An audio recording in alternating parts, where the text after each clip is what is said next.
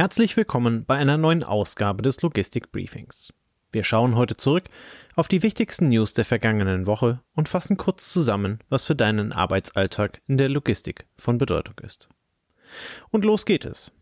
Musterklage gegen die Bundesrepublik Deutschland.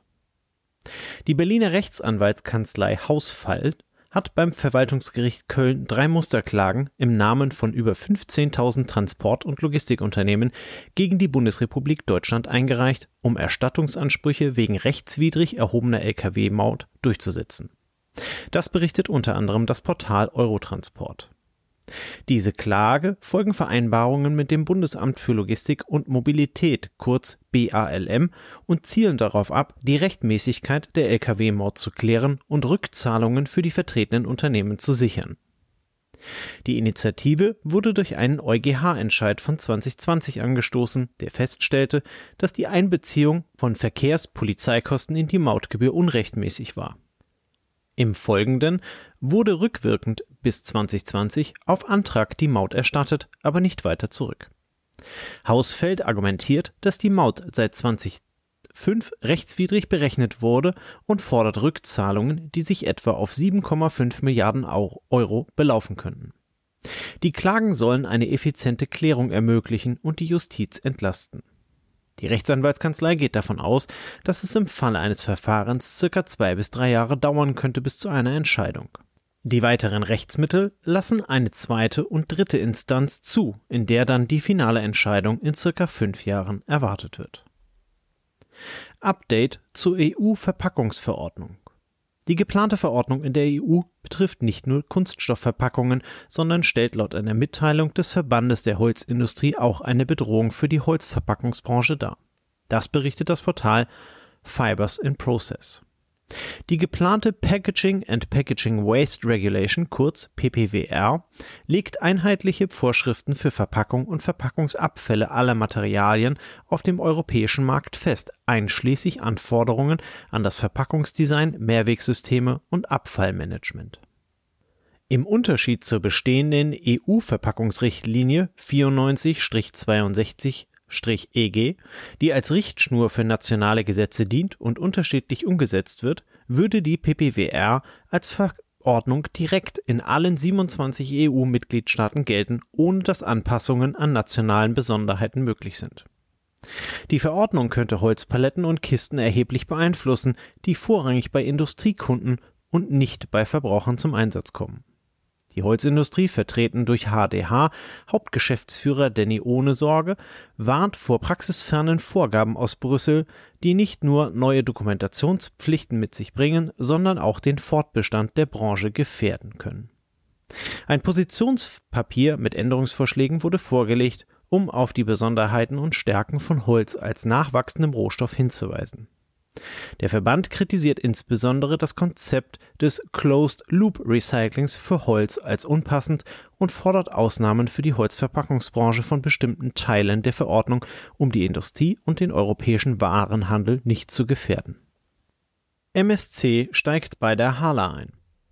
Der Hamburger Senat hat den Einstieg des Mediterranean Shipping Company kurz MSC, der weltgrößten Reederei, beim Hamburger Hafenlogistiker Hala beschlossen, um ein Gemeinschaftsunternehmen zu bilden. Das berichtet die Logistik heute. Die Stadt Hamburg behält eine Mehrheit von 50,1 Prozent an der Hala, deren Eigenkapital durch MSC und die Stadt um 450 Millionen Euro erhöht werden soll. MSC plant zudem, sein Ladungsaufkommen bis 2031 um eine Million Standardcontainer jährlich zu steigern. Trotz der wirtschaftlichen Vorteile stößt der Deal auf erheblichen Widerstand von Hafenarbeitern, Betriebsräten und der Gewerkschaft Verdi, die um Arbeitsplätze und Mitbestimmung fürchten, was zu einem wilden Streik führt. Der geplante Einstieg von MSC bei der Hala ist ein bedeutender Schritt für den Hamburger Hafen, begleitet jedoch von Bedenken hinsichtlich der Arbeitsplatzsicherheit. MSC ist über eine Tochter bereits an über 70 Terminals weltweit beteiligt. Man befürchtet um den Wahrheitsgehalt der Arbeitsplatzzusagen. DB Cargo mit einem Verlust von 500 Millionen Euro. DB Cargo, die Frachtsparte der Deutschen Bahn, steht vor großen Herausforderungen und erwartet für 2023 einen Verlust von fast einer halben Milliarden Euro, was weit über den bisherigen Prognosen liegt. Das berichtet unter anderem der Logistik Watchblog. Diese Entwicklung hat die EU zu einer Untersuchung wegen möglicher Wettbewerbsverzerrung veranlasst, da die Deutsche Bahn bisher die Verluste von DB Cargo querfinanziert hat. Die EU-Kritik und der Druck aus Brüssel führen nun zu Überlegungen, Teile des Geschäfts auszulagern, was rund 2000 Arbeitsplätze bei DB Cargo gefährden könnte. Die Situation wird durch den Verlust von Marktanteilen und ineffizienten Strukturen insbesondere im Einzelwagenverkehr verschärft. Als Reaktion darauf und in Anbetracht der Maßnahmen, die bei der französischen Staatsbahn SNCF ergriffen wurden, arbeitet die Deutsche Bahn an einem Sanierungskonzept, um eine Zerschlagung von DB Cargo zu vermeiden und möglicherweise Verkehrsteile an Tochterunternehmen auszulagern. Mehr Interessenten für Schenker als geplant. Das Handelsblatt berichtet über ein überraschend großes Interesse am Kauf der Bahnlogistiktochter Schenker mit mehr als 20 potenziellen Bietern in der ersten Übernahmeinteressenrunde. Zu den Interessenten zählen namhafte Unternehmen wie Maersk, DSV, MSC sowie Konsortien führender Investmentfonds und Logistikunternehmen. Die Deutsche Bahn, die kurz vor Weihnachten den Verkaufsprozess eingeleitet hatte, könnte aufgrund des hohen Interesses einen Verkaufspreis im Bereich von 10 bis 15 Milliarden Euro erzielen. Der Erlös aus dem Verkauf von Schenker, einem weltweit führenden Logistikdienstleister mit Rekordgewinnen, soll hauptsächlich zur Reduzierung der hohen Schulden der Deutschen Bahn verwendet werden. Und nun zur Zahl der Woche. 0,2 Prozent. Bundeswirtschaftsminister Robert Habeck hat eine erhebliche Senkung der Wachstumsprognose für Deutschland angekündigt, die nun nur noch bei 0,2 Prozent für das Jahr 2024 liegt. Ein Wert, den er als dramatisch schlecht bezeichnet. Diese Anpassung begründet er unter anderem mit den Auswirkungen eines Urteils des Bundesverfassungsgerichtes und den dadurch bedingten Sparzwängen, welche die Investitionsmöglichkeiten der Bürgerinnen und Bürger einschränken. Bundesfinanzminister Christian Lindner kritisierte das geringe Wachstum ebenfalls und warnt vor den sozialen und wirtschaftlichen Folgen einer stagnierenden Wirtschaft. Angesichts der abgeschwächten Konjunkturaussichten und der Gefahr einer technischen Rezession plant die Ampelregierung ein Konzept zur Stärkung des Wirtschaftsstandortes Deutschlands vorzulegen, während für 2025 von einem leichten Wachstum weiterhin ausgegangen wird. Und nun kommen wir zu den Events.